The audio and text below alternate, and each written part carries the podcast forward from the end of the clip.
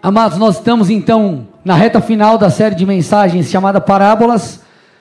Nesta série nós temos aprendido lições profundas através de histórias contadas por Jesus e hoje não será diferente. Na verdade, eu não poderia caminhar para o encerramento dessa série sem falar de uma parábola, talvez a mais conhecida, que é a parábola do filho pródigo.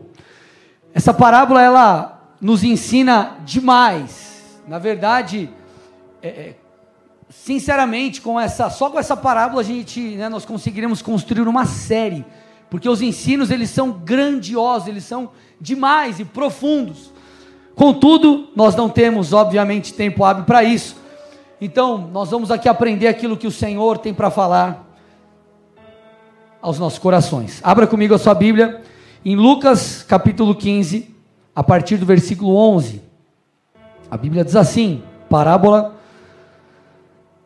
do filho pródigo. Jesus continuou: Certo homem tinha dois filhos. O mais moço deles disse ao pai: Pai, eu quero que o Senhor me dê a parte dos bens que me, me cabe. E o pai repartiu os bens entre eles. Passado não muitos dias, o filho mais moço, ajuntando tudo que era seu, partiu para uma terra distante, lá desperdiçou todos os seus bens, vivendo de forma desenfreada. Depois de ter consumido tudo, sobreveio àquele país uma grande fome e ele começou a passar necessidade. Então foi pedir trabalho a um dos cidadãos daquela terra, e este o mandou para os seus campos a fim de cuidar dos porcos. Ali ele desejava alimentar-se das alfarrobas que os porcos comiam, mas ninguém lhe dava nada. Então, caindo em si, disse: Quantos trabalhadores de meu pai têm pão com fartura, e eu estou aqui morrendo de fome? Vou me arrumar, voltar para o meu pai e lhe dizer: Pai, pequei contra Deus e diante do Senhor. Já não sou digno de ser chamado de seu filho. Trate-me apenas como um de seus trabalhadores. E arrumando-se, foi para o pai. Vinha ele ainda longe quando seu pai o avistou, e compadecido dele, correndo, o abraçou e beijou. E o filho disse: Pai, pequei contra Deus e diante do Senhor, já não sou digno de ser chamado de seu filho. O pai, porém, disse aos servos: Tragam depressa a melhor roupa e vistam nele. Ponham um anel no dedo e sandália nos pés. Tragam e matem um bezerro gordo. Vamos comer e festejar, porque este meu filho estava morto e reviveu. Estava perdido e foi achado. E começaram a festejar. Ora, o filho mais velho estava no campo. Quando voltava, ao aproximar-se da casa, ouviu a música e as danças. Chamou um dos empregados e perguntou o que era aquilo. E ele informou: O seu irmão voltou e por tê-lo recuperado com saúde, seu pai mandou matar o bezerro gordo. O filho mais velho se indignou e não queria entrar. Saindo, porém, o pai procurava convencê-lo a entrar, mas ele respondeu ao seu pai: Faz tantos anos que sirvo o Senhor e nunca transgredi um mandamento seu. Mas o Senhor nunca me deu um cabrito sequer para fazer uma festa com os meus amigos. Mas quando veio esse seu filho, olha como ele falou do irmão, esse seu filho, que sumiu com os bens do Senhor, gastando tudo com prostitutas, o Senhor mandou matar bezerro, o bezerro gordo, para ele. Então o pai respondeu: Meu filho, você está sempre comigo, tudo que tenho é seu. Mas era preciso festejar e alegrar-se, porque este seu irmão estava morto e reviveu, estava perdido e foi achado. O grande intuito de Jesus fica claro nessa parábola que era chamar a atenção dos seus ouvintes para o amor e a graça de Deus. E essa, essa vontade, esse intuito do Senhor de resgatar o perdido, de trazer perdão àquele que havia, enfim, se desviado da rota, aquele que havia se perdido no meio do caminho. E essa ideia da parábola do filho pródigo, ela é reforçada pelo contexto do capítulo. Se você voltar lá no início de Lucas 15, você vai perceber Jesus contando duas parábolas que antecederam a parábola do filho pródigo. Jesus fala da parábola da ovelha perdida e a parábola da dracma ou da moeda perdida. Então Jesus ele conta essas duas parábolas e fecha o assunto com a parábola do filho pródigo.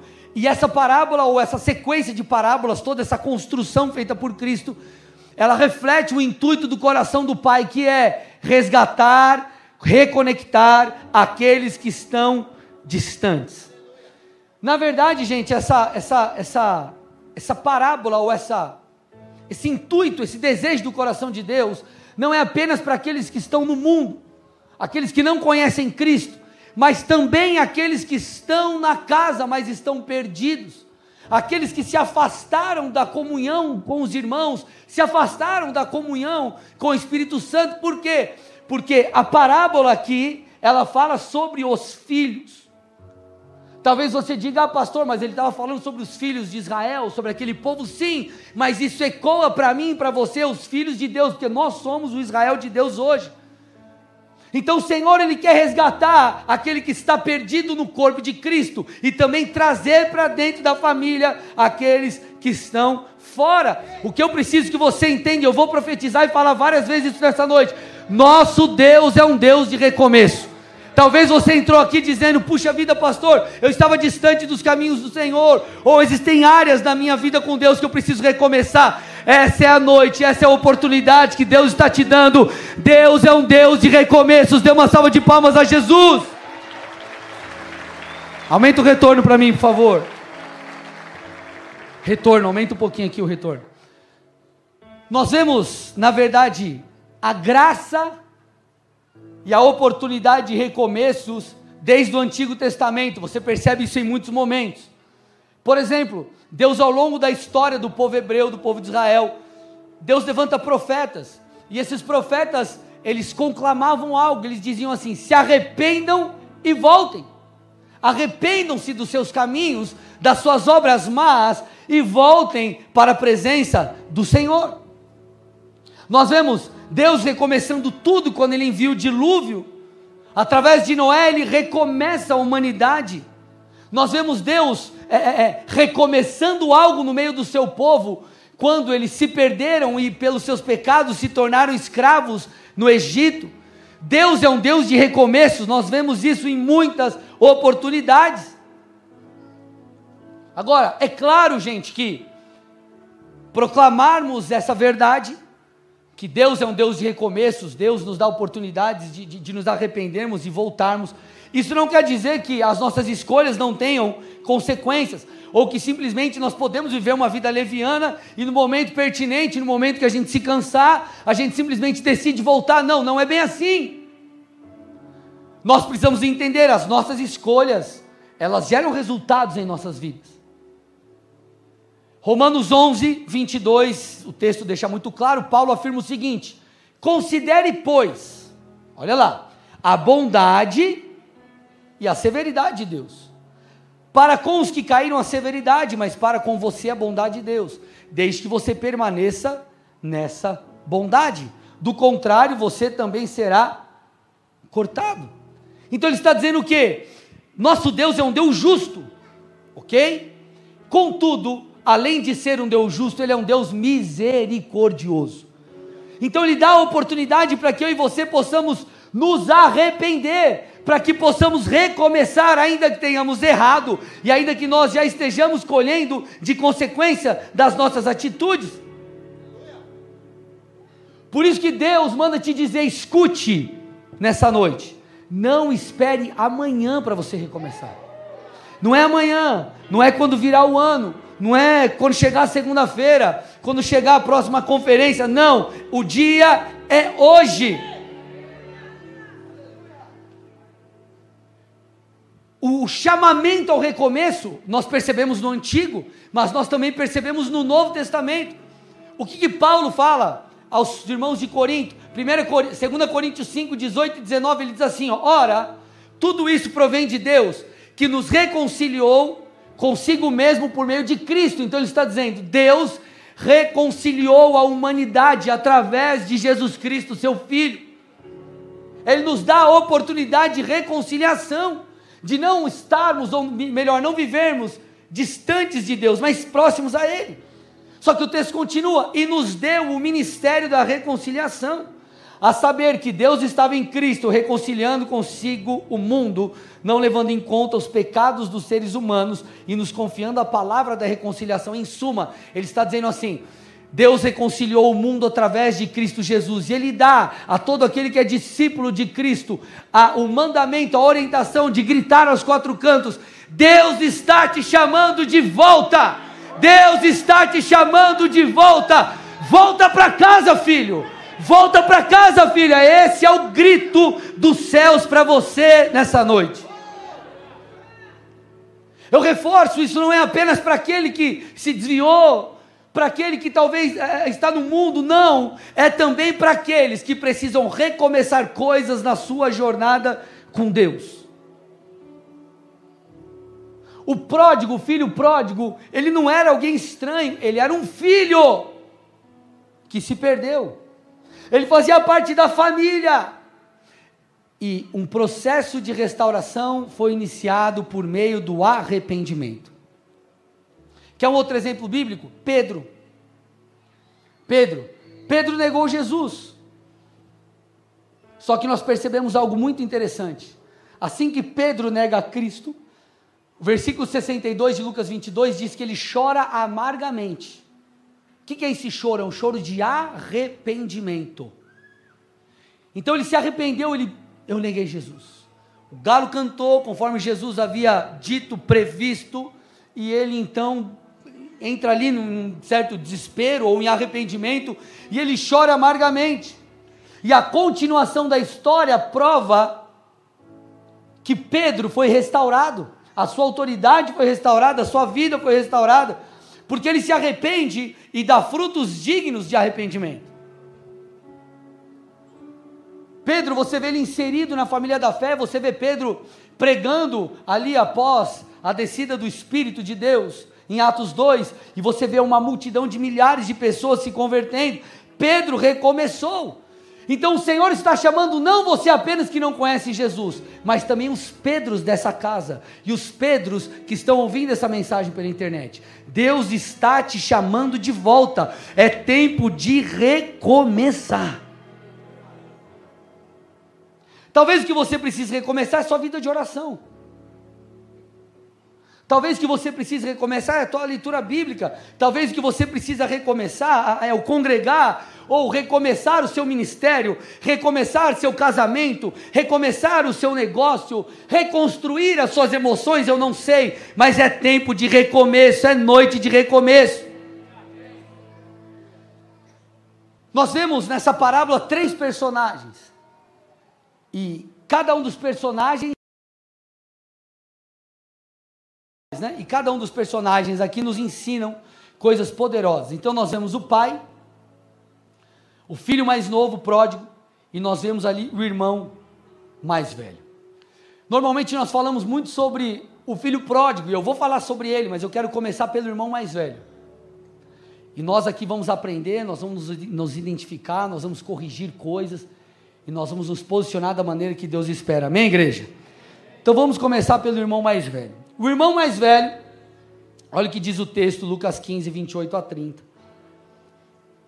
Depois que o filho pródigo retornou e o pai dá uma festa para celebrar, o irmão mais velho diz: O filho mais, olha o que aconteceu. O filho mais velho se indignou e não queria entrar, ele não queria celebrar. Saindo, porém, o pai o procurava convencê-lo a entrar. Mas ele respondeu ao pai: Pai, faz tanto tempo que eu sirvo o Senhor, eu nunca transgredi um mandamento mas o Senhor nunca me deu um cabrito sequer para fazer uma festa com os meus amigos. Mas quando ele, seu filho, veio, ele sumiu com todos os bens, gastando com prostitutas, o Senhor mandou matar um bezerro para ele. Sabe qual foi o grande erro do irmão mais velho? Não foi a, a postura dele de, de, de integridade, de obediência ao pai, porque isso ele estava fazendo muito bem. Ele não fez como o irmão mais novo que se perdeu, ele estava ali, ele é como o crente que estava na presença. É como o crente que permanece fiel, é como aquele que está lá, você continua fazendo o que Jesus te pediu, você continua servindo na igreja, você continua envolvido com as coisas, você está firme, está tudo certo, você está em obediência. A grande questão é que ele não entendeu o fator misericórdia. O irmão mais velho não entendeu o fator misericórdia misericórdia. Muitas vezes nós nos comportamos como o irmão mais velho. Nós não preparamos um ambiente para o irmão mais novo voltar para casa. Olha o que Jesus falou, Mateus 5,7. Bem-aventurados os misericordiosos, porque alcançarão misericórdia. A misericórdia ela está atrelada diretamente com a obra de Cristo, gente. Quando você vai estudar o que Jesus fez na cruz, ele fez muitas coisas por nós. Mas uma das coisas que a teologia explica, é, ou melhor, que a, que a Bíblia nos ensina, é sobre a expiação. Cristo fez expiação pelos nossos pecados. Cristo, quando morreu na cruz, ele expiou os pecados dos homens. O que significa fazer expiação? Expiar, fazer expiação, está ligado a aplacar, apaziguar a ira de Deus e atrair o favor dele sobre nós. Escute. Deus é justo, tudo bem? Deus é justo. E se Deus é justo, ele não pode permitir que a injustiça reine, a injustiça governe. Por quê? Porque ele é justo. Só que a misericórdia de Deus fez o quê? Fez com que ele enviasse o seu filho, sem que viveu nessa terra, sem pecado. Ele era 100% Jesus, 100% Deus e 100%, 100 homem. Morreu no nosso lugar. E quando Jesus morre, ele toma sobre si, por que, que ele sente ali tanto?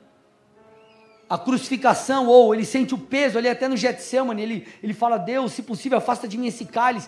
Ele não estava falando da dor física apenas que ele sofreria, ele estava falando do peso do pecado. Escute, Jesus nunca pecou, ele nunca teve a sensação que, que, que nós temos quando nós estamos afastados de Deus.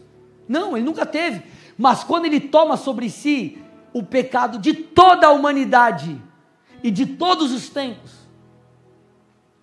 ele sente o peso daquilo. Então Jesus tomando sobre si o pecado, ele faz o que? Ele faz a, a expiação. A ira de Deus é apaziguada, o favor de Deus vem sobre os homens. Então nós percebemos a misericórdia de Deus nos alcançando, a longanimidade de Deus nos alcançando, a possibilidade de arrependimento nos alcançando. Deus continua sendo justo? Sim, com certeza. Quando você vai para o Novo Testamento, não apenas no Antigo, você vê vários relatos da justiça de Deus alcançando. Deus é um Deus de juízo. E sabe qual que é o problema muitas vezes da igreja? Eu estava lendo um livro, o um livro do John Bevere, chamado Do Bem ou de Deus, um livraço. E conta, o livro conta que ele, ele, foi, ele, ele foi entrevistar, na verdade, ele foi conversar com pregador que foi muito famoso nos anos 80 e o cara havia, se eu não me engano, ele caiu em adultério, fraude financeiro, um monte de coisa, ele foi preso. E um dos livros do John Bevere falou muito com ele e o John Bevere foi falar com ele na prisão.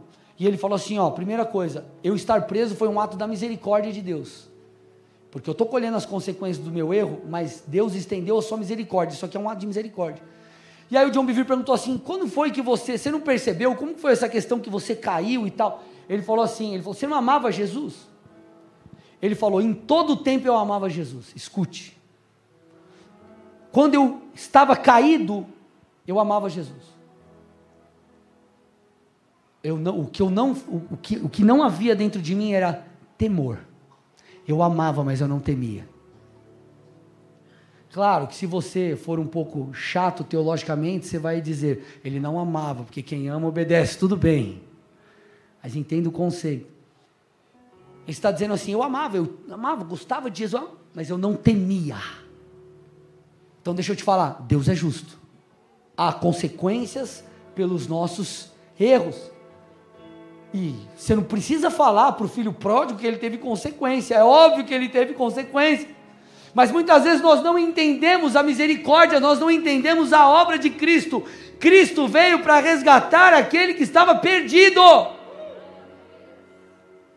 João 3,16, porque Deus amou o mundo de tal maneira, que Ele deu o seu único filho, para que todo que nele crê não pereça, mas tenha a vida eterna.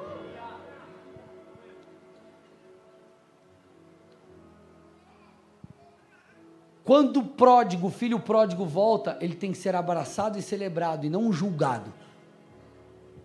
Obviamente, a própria palavra vai corrigi-lo. Muitas vezes você, como um líder, como um amigo, você vai instruí-lo e corrigi-lo. Cara, não está certo, você precisa se arrepender. Tudo bem, mas nós temos que celebrar. Você vai abraçar, você vai fazer como o pai. O pai abraçou. Aqui é uma parábola, mas imagino eu, se eu estivesse no lugar do pai, eu bateria um papo com meu filho depois. Vocês estão comigo ou não? Então esse texto, na verdade, toda essa parábola, ela fala sobre o coração de Deus. Deixa eu te lembrar de alguns textos bíblicos aqui, Efésios 2, 1 a 6.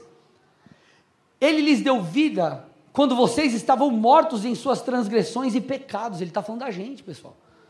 Nos quais vocês andaram no outro tempo, segundo o curso desse mundo, segundo o príncipe da potestade do ar do espírito que agora atua nos filhos da desobediência.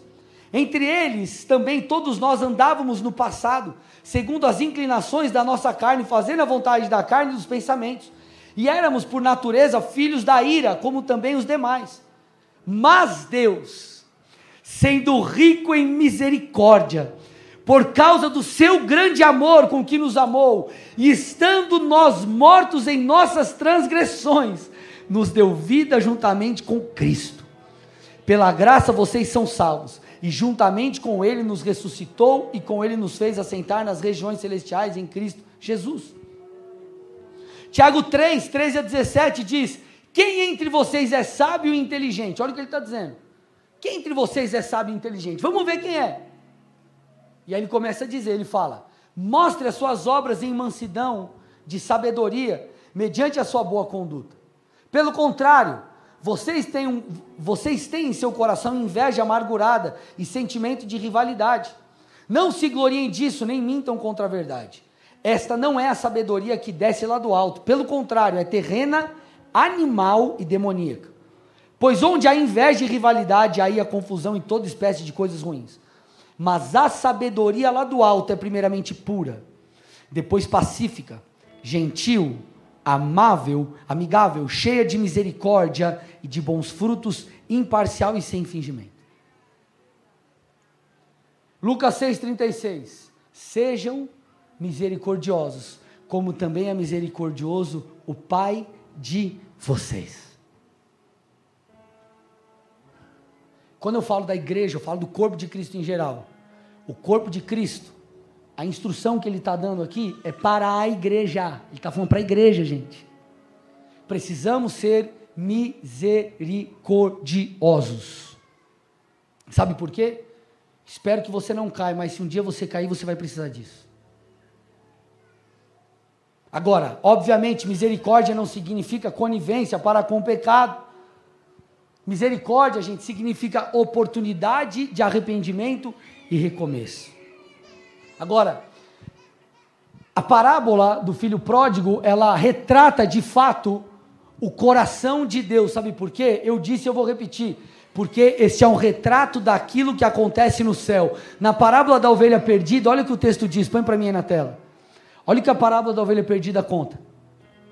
Indo para casa, reúne os amigos e vizinhos depois que você resgata a ovelha perdida, dizendo-lhes: Alegrem-se comigo. Olha lá, alegrem-se comigo porque já achei a minha ovelha perdida. Eu digo a vocês que assim haverá mais alegria no céu por um pecador que se arrepende do que por, do que por 99 justos que não necessitam de arrependimento.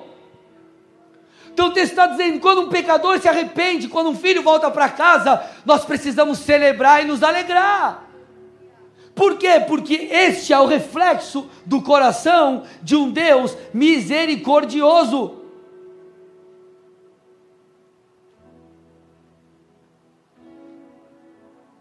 Gente, nós não precisamos, não precisava explicar para o. Eu disse, vou reforçar isso, porque a gente vai entrar agora no filho pródigo. Falar para o filho pródigo que ele havia se lascado, porque ele se lascou. Ele gastou toda a herança dissolutamente. Ele sofreu consequências. A Bíblia é clara, de Deus não se zomba, o que você plantar você vai colher. Agora, quando as pessoas voltam em arrependimento, elas precisam encontrar um lugar para que elas recomecem. Elas precisam encontrar um ambiente. de acolhimento. Vocês estão comigo ou não? E essa casa é uma casa de acolhimento, amém, gente? Glória a Deus, amém? Filho pródigo, vamos lá. A Bíblia conta como foi o comportamento do filho pródigo, Lucas 15, 13. Passados não muitos dias, o filho mais moço, ajuntando tudo que era seu, partiu para uma terra distante e lá desperdiçou todos os seus bens, vivendo de forma desenfreada. A primeira coisa que esse texto nos ensina é que ele foi para um lugar distante. Então ele foi para um lugar distante e também aprendemos que ele gastou todos os seus bens de forma desenfreada e pecaminosa. Cada uma dessas posturas nos ensinam aqui coisas práticas. Agora, o que nós percebemos é que o caminho que o filho pródigo trilhou é o caminho daqueles que voltam para o pecado. Me escute. Me escute. Isso aqui vai te ajudar demais a você permanecer firme no Senhor. O caminho que o filho pródigo trilhou é o caminho daqueles que voltam para o pecado e a consequência de um filho de Deus voltar para o pecado é terrível. Olha o que Pedro fala, gente. 2 Pedro 2, 20 a 22. Portanto, se depois de terem escapado das contaminações do mundo, mediante o conhecimento do Senhor e Salvador Jesus Cristo, se deixam enredar de novo e são vencidos, o seu último estado é pior do que o primeiro, escute. Então o cara estava no mundão, se converteu, ok? Se converteu voltou para fita louca. O texto está dizendo: quando isso acontece, o estado é pior do que o primeiro. Pois teria sido melhor que eles nunca tivessem conhecido o caminho da justiça, do que após conhecê-lo voltar atrás e se afastar do santo mandamento que lhes havia sido dado. Com eles aconteceu o que diz certo provérbio muito verdadeiro: o cão volta ao seu próprio vômito, e a porca lavada volta a rolar na lama. A Bíblia está dizendo que o caminho daquele que se tornou um filho e volta para o mundo é terrível. Então, meus amados, quando o filho está tentando voltar para casa, ele precisa ser acolhido e ajudado. Ele precisa ser acolhido, ele precisa ser ajudado, ele precisa ser auxiliado. Pastor, mas pelo que você está falando aí, esse é o meu caso, está difícil, como que eu vou voltar? Você vai voltar, porque onde abundou o pecado, vai superabundar a graça.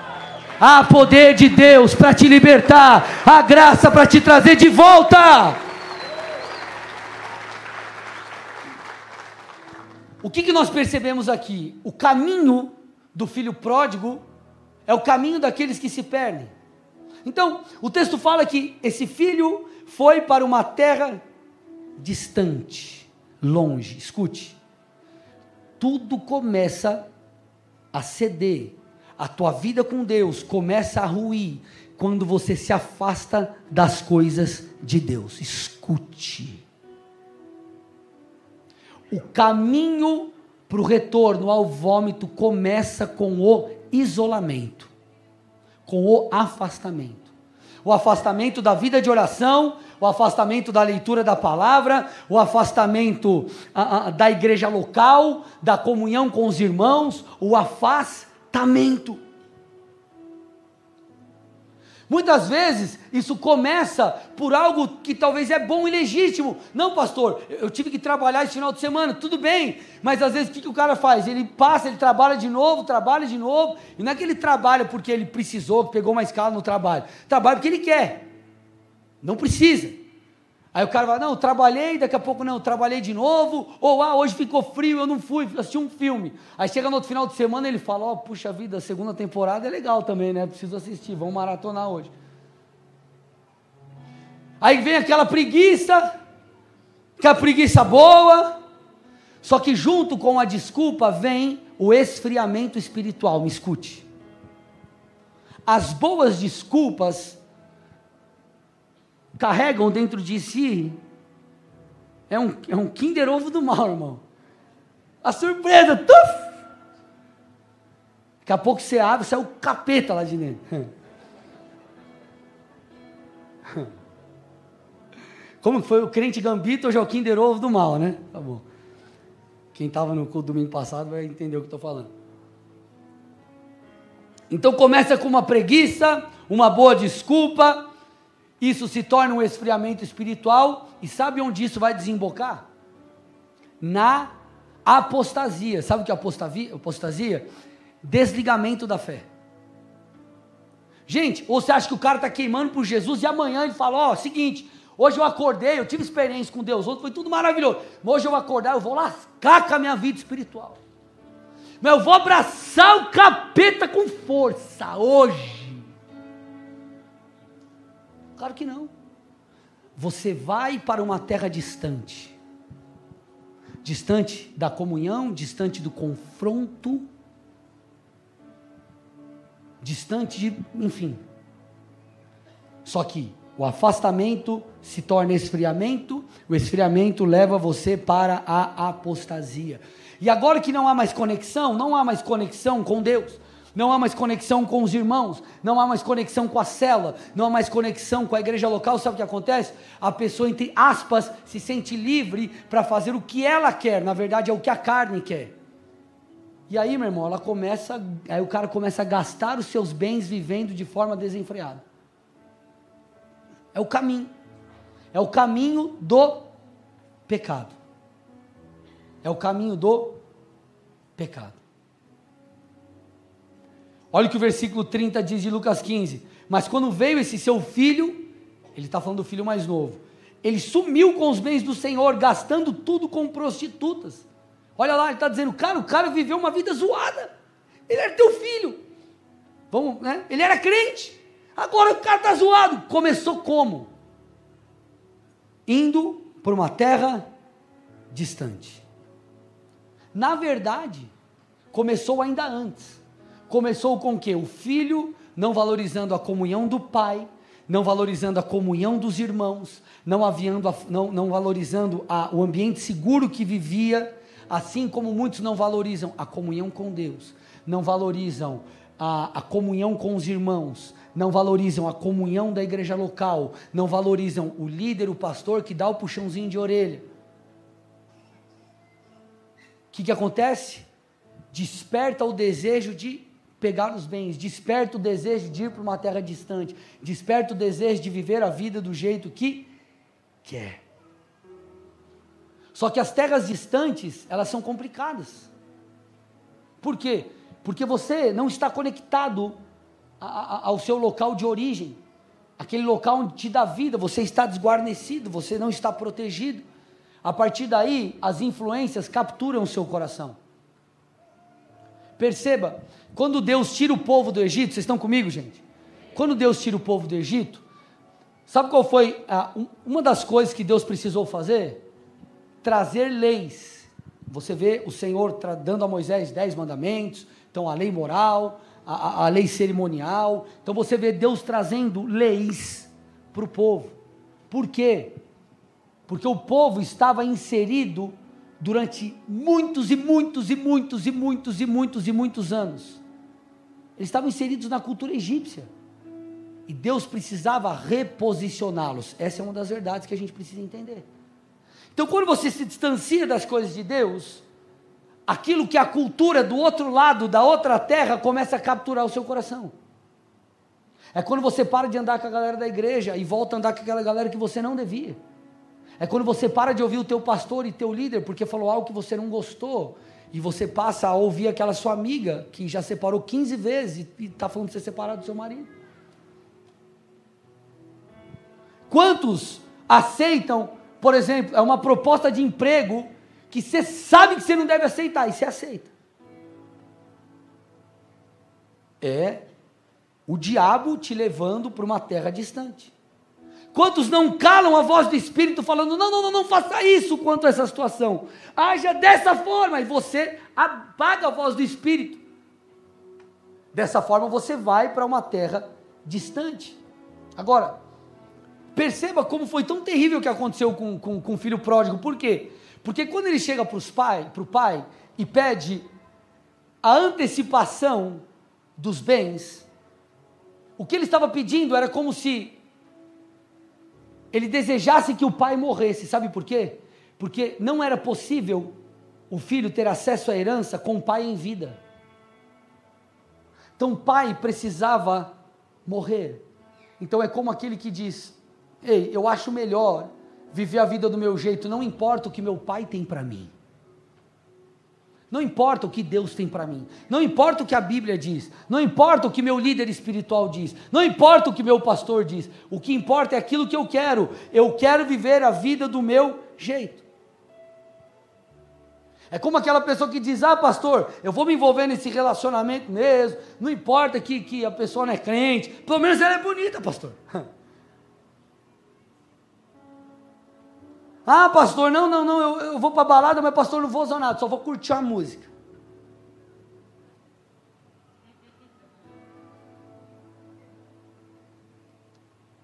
Quantos que não tomam decisões contrárias à sabedoria bíblica e depois voltam como um filho pródigo quebrado? O que nós percebemos também na vida desse filho pródigo é que ele queria antecipar, presta atenção, o tempo de viver aquilo é, é ele queria antecipar a, a, a, o viver as promessas, ele queria antecipar a tomada da herança. E quantos não vivem assim? Pessoas que querem antecipar o tempo de Deus em suas vidas. Não, eu quero antecipar o ministério, eu quero antecipar isso, eu quero antecipar aquilo. Não, não, não. É a hora, tem que ser agora. Se não for agora, põe Deus contra a parede, irmão. Deixa eu te falar uma coisa. Você acha que Deus ele deve obediência a nós? Seguinte, Deus, se eu não for levantado líder agora, eu saio da igreja. Isso mostra que você não pode ser líder.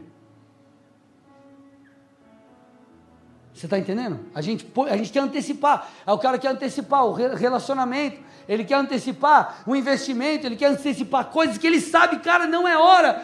Talvez pessoas próximas a você com discernimento falou, cara, calma, não dá esse passo agora. E o cara, não, eu quero, tem que ser agora, é do meu jeito, tem que ser agora. Ele quer antecipar. Um dos erros do filho pródigo foi o que? Antecipar a herança. Olha o que a Bíblia diz, Provérbios 20, 21. A posse antecipada de uma herança, no fim, não será abençoada. É como se fosse assim, ó, vai dar tudo certo se você esperar chegar lá. Mas porque é tipo assim, ó, você põe o bolo passar, a parábola aí. Você quer acelerar o processo do bolo, você aumenta a temperatura do forno. O que acontece? É o que Jesus está falando. Ele está falando. Se se aumentar.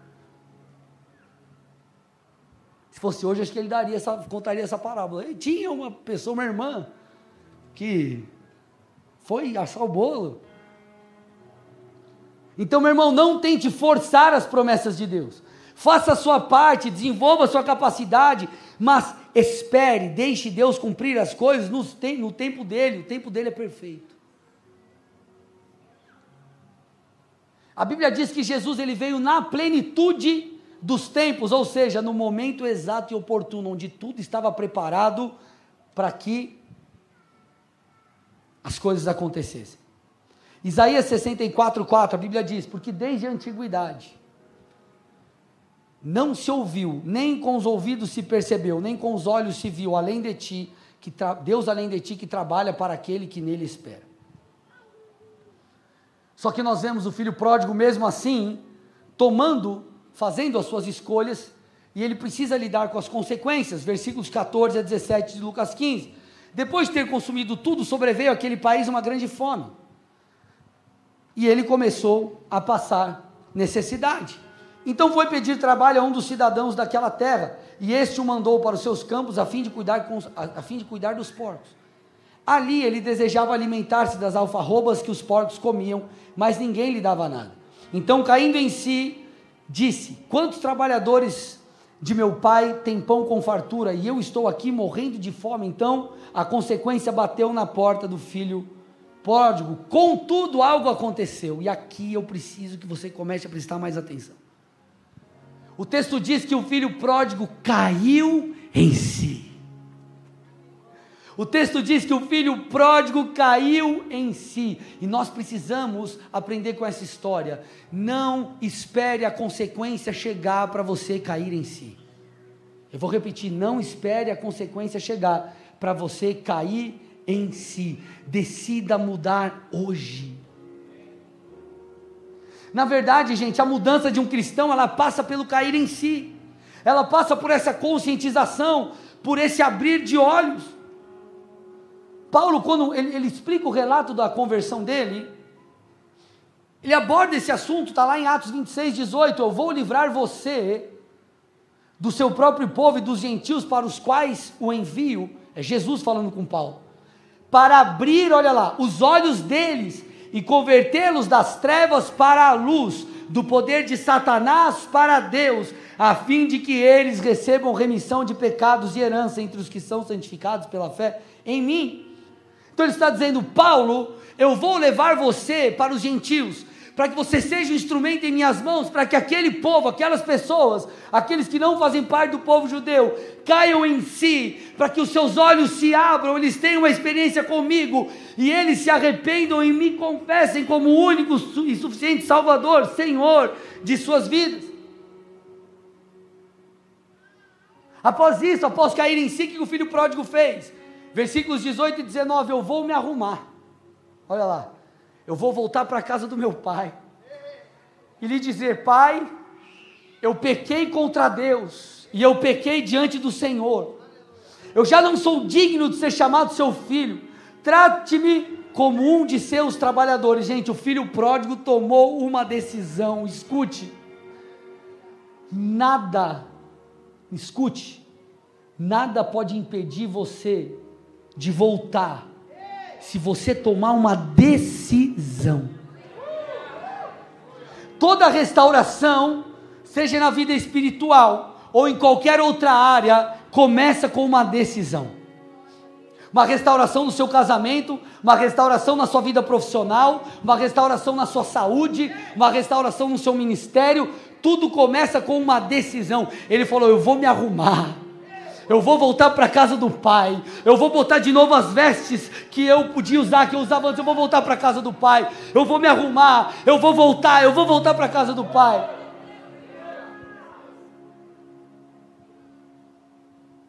Talvez é o momento de você pegar aquela roupa que está no seu armário, escute, isso é profético, Deus está falando com alguém aqui.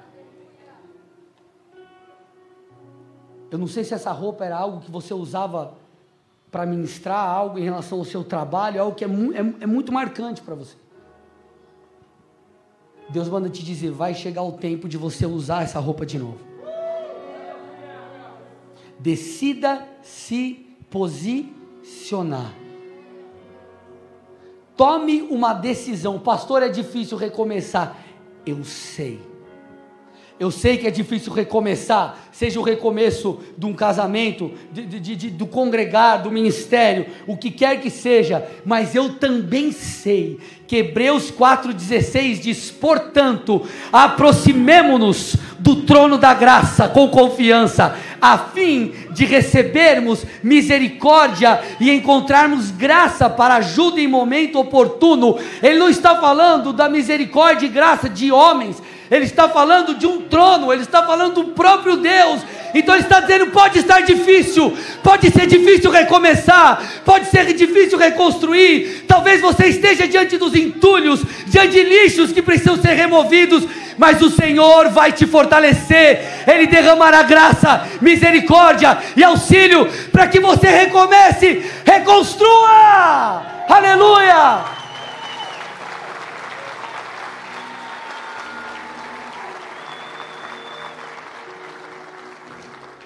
A graça de Deus, ela é mais do que suficiente, ela é abundante para nós. Então é como se você dissesse: Eu não tenho forças, eu não vou conseguir. Aí Deus, não, pode deixar aqui, eu vou te dar. Não é a força só que você precisa, é mais do que aquilo que você precisa. Então, quando nós falamos de graça sobre graça, de graça abundante, é como se fosse assim: ó, para mover esse púlpito eu preciso de duas pessoas uma de um lado, outra do outro para tirar daqui. É como se tivesse uns dez. É abundante. É mais do que o necessário.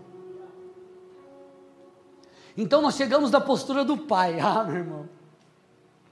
A postura do pai foi incrível. A ação, a postura do pai, que representa o nosso Pai Celestial, fala sobre perdão e restauração. Versículos 20 a 24 diz assim: Vinha ele ainda longe quando o pai o avistou, e compadecido dele, correndo o abraçou e beijou. É que o Senhor está fazendo com você hoje. E o filho lhe disse: Pai, eu pequei, eu pequei contra Deus e diante do Senhor, eu não sou digno de ser chamado de seu filho. O pai, porém, disse aos servos: Traga depressa a melhor roupa e vista nele. Ponha um anel no dedo dele, sandália nos pés. Tragam e mate o bezerro gordo, nós vamos comer e festejar, porque este meu filho estava morto e reviveu, estava, estava perdido e foi achado, e começaram a festejar. A primeira coisa que você precisa entender é: o pai quer que você volte. Nós compreendemos quem Deus é, nós sabemos que Deus é justo. Mas muitas vezes, nessa nossa visão de justiça, nós tampamos os olhos para a misericórdia. Nós nos esquecemos que a misericórdia triunfa sobre o juízo. Nós nos esquecemos que quando há arrependimento, isso acontece. A misericórdia, ela triunfa, ela sobrepõe ao juízo. Então você precisa entender: o Pai quer que você volte, o Pai quer que você reconstrua, o Pai quer que você recomece. Quando o filho pródigo retornou, você vê a ação do pai. É como se o pai dissesse: Filho, eu só estava esperando você aparecer. Filho, só estava esperando você tomar uma decisão. Filho, você voltou, você acha que você vai comer a comida dos porcos, enfim, ou você acha que você vai comer qualquer coisa, você acha que você vai, enfim, não, você é meu filho, eu vou te restaurar, eu vou te perdoar, Ele correu para abraçá-lo. Isso fala de perdão e de restauração. João fala sobre isso, 1 João 2, 1 e 2. Meus filhinhos, escrevo-lhes essas coisas para que vocês não pequem. Mas, se alguém pecar, temos um advogado justo, Jesus Cristo. Ele é a propiciação pelos nossos pecados e não somente pelos nossos, mas também pelos do mundo inteiro. Há perdão para a nossa disposição, a nossa disposição. Há perdão à nossa disposição. Há auxílio, há graça de Deus para o recomeço. Sabe o que eu percebo aqui no Espírito? Deus, Deus vai começar a visitar alguns de vocês e vai começar a levar vocês a recomeçarem coisas que estavam paradas, engavetadas é tempo de recomeço. Agora, como nós acessamos isso? Nós acessamos isso com arrependimento genuíno e um retorno. O que, que o texto, a história mostra? Ele caiu em si e voltou. Não é? Ah, Deus, desculpa aí. E vamos tomar um refrigerante. Não, não, não, não, não, peraí. Eu estou errado. Eu, eu preciso mudar. Deixa eu voltar. Deixa eu voltar para a presença. Deixa eu voltar a ler a Bíblia. Deixa eu voltar para a célula. Deixa eu voltar para a igreja. Deixa eu voltar. Arrependimento e retorno. Escute, enquanto você não se humilhar, enquanto você não decidir fazer o que precisa ser feito, você não vai desfrutar desse auxílio. Por quê? Esse auxílio demanda arrependimento genuíno. Deixa eu te falar, existem decisões que ninguém pode tomar por você, só você mesmo. Eu, como líder, eu posso orar por você, eu posso te carregar no colo, posso fazer tudo, mas vai chegar um momento que é você que tem que cruzar essa linha. Você vai ter que cruzar essa linha. Então você vai ter que entrar na presença do Pai e falar: Senhor, essa é a minha condição, mas hoje eu estou entendendo, eu estou arrependido, Jesus. Eu não tenho mais força, eu não consigo por mim, mas eu sei que em Ti há graça suficiente. Eu preciso de Ti, você precisa se humilhar. O Pai está esperando você se arrepender e voltar. Agora, para fechar aqui a palavra, o que nós percebemos depois do arrependimento e do retorno do filho, sabe o que começa? A restauração. A restauração do filho pródigo que envolve a nossa restauração, passa por três etapas. A primeira, o texto diz que as vestes foram trocadas. E o texto afirma que foi dada àquele, àquele homem as melhores vestes. Sabe quais eram as melhores vestes? Eram as vestes dadas ao convidado, a um convidado de honra. Sabe o que o pai estava mostrando, filho?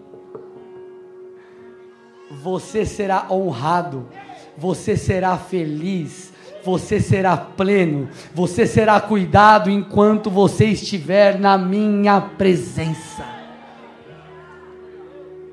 O Salmo 23 fala que o Senhor prepara uma mesa para nós diante dos nossos inimigos. Naquele tempo, quando alguém entrasse dentro de uma tenda daquele que poderia protegê-lo, o inimigo que estava perseguindo aquela pessoa não podia entrar. Não podia entrar. Então o Senhor é aquele que diz: Ó, oh, filho, você está vendo as batalhas aí fora? Você está vendo as pressões? Você está vendo o mundo? Você está vendo Satanás? Ele pode estar aí fora, ao seu derredor, mas na minha presença você tem alimento. Na minha presença você tem cobertura. Na minha presença você tem onde dormir tranquilo. Na minha presença você tem auxílio. Volte para a presença do Pai nesse lugar espiritual. Você será honrado. Você será feliz. Você se sentirá pleno. Longe da presença de Deus. Todas as coisas perderão sentido para você. Escute o que, que a Bíblia diz? 1 Samuel 2,30: Deus honra aqueles que o honram. Deus tem vestes novas para mim e para você. Segunda coisa que nós percebemos: as sandálias, na verdade, é colocado nele sandália nos pés. Qual que é a importância disso? Escravos não usavam sandálias.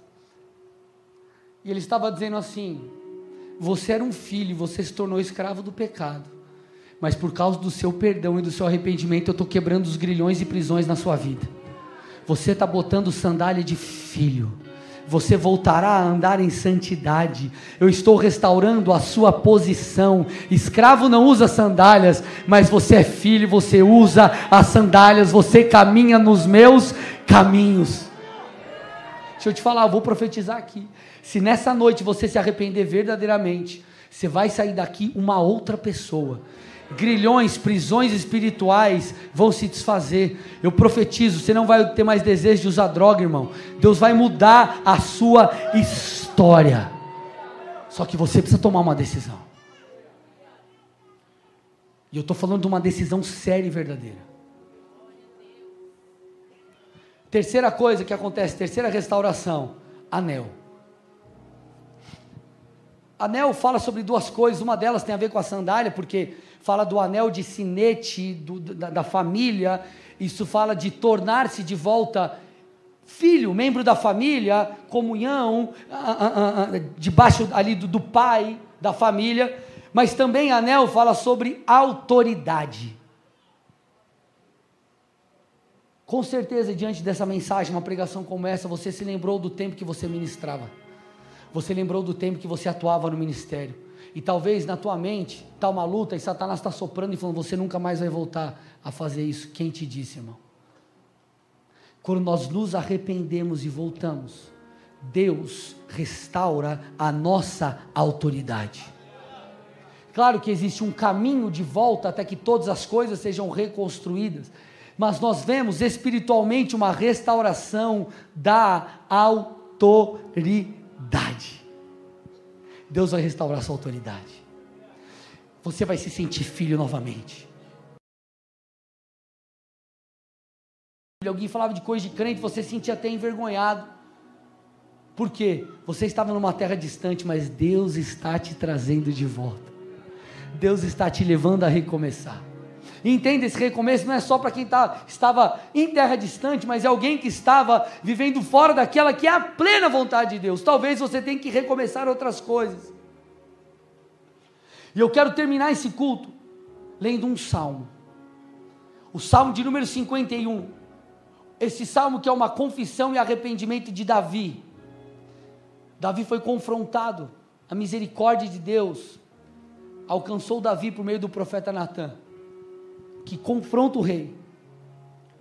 E nós vemos Davi arrependido escrevendo esse salmo. Gente, esse salmo é poderoso. E eu quero terminar com ele. Eu quero te pedir, já fique de pé no seu lugar, em nome de Jesus. Louvor, já vem aqui comigo. Quero que você acompanhe comigo o Salmo 51. Ele é um pouco longo, mas preste atenção em cada verso.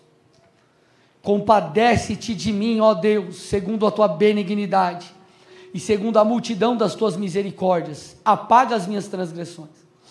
Lava-me completamente da minha iniquidade e purifica-me do meu pecado pois eu conheço as minhas transgressões, e o meu pecado está sempre diante de mim.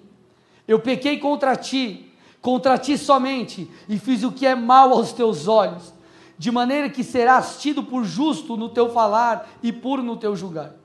Eu nasci na iniquidade, e em pecado concebeu a minha mãe. Eis que te agradas da verdade no íntimo e no oculto me fazes conhecer a sabedoria. Purifica-me com sopo e ficarei limpo lava-me e ficarei mais alvo que a neve. Faze-me ouvir júbilo e alegria, para que exultem os ossos que esmagaste. Esconde o teu rosto dos meus pecados e apaga todas as minhas iniquidades. Olha o que ele diz agora, gente. Cria em mim, ó Deus, um coração puro e renova dentro de mim um espírito inabalável. Não me lances fora da sua presença, nem me retires o teu Santo Espírito. Restituiu-me a alegria, restitui-me a alegria da tua salvação e sustenta-me com o espírito voluntário. Então ensinarei aos transgressores os teus caminhos e os pecadores se converterão a ti. Livra-me dos crimes de sangue, ó Deus, Deus da minha salvação, e a minha língua exaltará a tua justiça.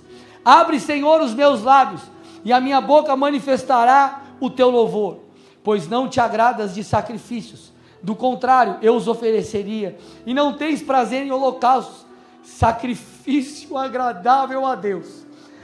É um espírito quebrantado, coração quebrantado e contrito. Não o desprezarás, ó Deus. Faze bem a Sião, segundo a tua boa vontade.